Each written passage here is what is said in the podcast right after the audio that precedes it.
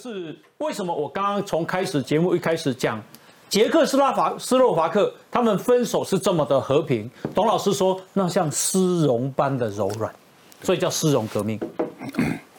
为什么台湾中国就是被欺被怕？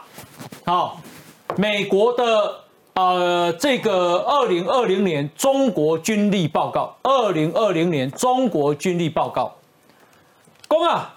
因为海军今晚全世界第一名，潜艇跟舰艇规模三百五十艘，包括水面主力舰一百三十艘，比美国两百九十三九十三艘要多出五十七艘。可是，好，他说这个他们发展这样的军力的目标，完全是以武力统一台湾的为目标。那么报告说，解放军要武力统一台湾。可能采取海空封锁、有限军力或强制选项、空中与飞弹攻击、入侵台湾四项行动路线。啊，海空封锁包括切断台湾重要进口，诶，迫使台湾屈服，并且伴随大规模飞弹攻击与近海岛屿夺取。有限的军力与强制选项方面，中国可能采取有限度的军事行动，攻击基础设施。与各项公开秘密活动结合，以引发恐慌，并且降低民众对政府的信心。空中与飞弹攻击方面，中国可能飞弹攻击空军基地、雷达站等台湾空防系统，以削弱台湾的防御能力。哎，我想请教一下董老师，你怎么看这个军力报告？呃，美国今年的这个军力报告哈，我觉得很有趣啊。他第一次提出来说，用数量来看哦，就是说这个数量，尤其是这个中共的这个它的海军的数量哈，已经超过美国了数量数量。对，呃，然后可是有一点我不赞成啊，就是说这个中共造那么多海军啊，超过已经超过水上水面上的水面下的已经超过两两百艘了嘛？对，是为了统一台湾。其实过去二十年来，中共都是用统一台湾当借口，来扩张他的军备。他第一个目标是是统一台湾，没有错。但是他的目标，他的最后的目的远远不止这样子。统一台湾，统一台湾之后，要至少要主宰主宰亚洲太平洋。嗯，所以这是第一个他的目标的问题。嗯哼。那至于这个四大的这个行动方案，就是啊，美国的军力报告书啊所说的这四大行动方案啊。嗯哼。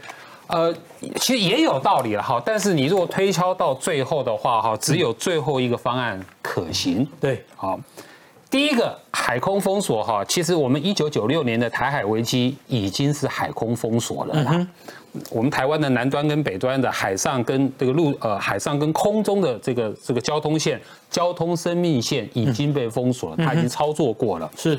然后呢，有限军力加恐吓的话，哈，包包括夺外岛的话，哈，然后呢，对，对这个前面的一二三项的这个方案啊来说的话，对北京最不利的地方，嗯，就是久拖不决，嗯嗯嗯嗯，你第一个什么封锁，你要封锁多久啊？嗯，你要空袭多久啊？啊，然后呢，你这个封锁跟空袭的这个过程中，哈，我随便讲了一个月、两个月的，你就会造成亚洲旁边的国家。呃，连锁效应造成美国、日本、澳洲有充分的讨讨论、跟考虑、跟准备来介入台海局势。嗯嗯。所以怎么想怎么不对。封锁不可能。你封锁，没有人在封锁之下投降的。到现在为止，全世界任何一个国家有没有听过？因为被封锁，古巴被封锁了几年？嗯。六十年有有有投降吗？嗯嗯。所以重点是我们的抵抗意志要要强烈。嗯。我们可能台湾会受到某些伤害，但是我们绝对不会屈服。那时候你中共怎么办？所以你算来算去，你还是得回到最后一个方案：全面入侵台湾。嗯，在外岛的部这个部分哦，我特别讲一下。所以全面入侵不容易啊，因为它要滩岛啊。对，就我们的国防军力报告书，哈，就已经讲出来了，你还没还不具备这个能力。嗯，好。然后两千零四年还记不记得？因为公投的问题，那时候哦，这个中共的军队就放话要夺取我们某一个小岛。嗯哼，那时候阿扁是怎么说的？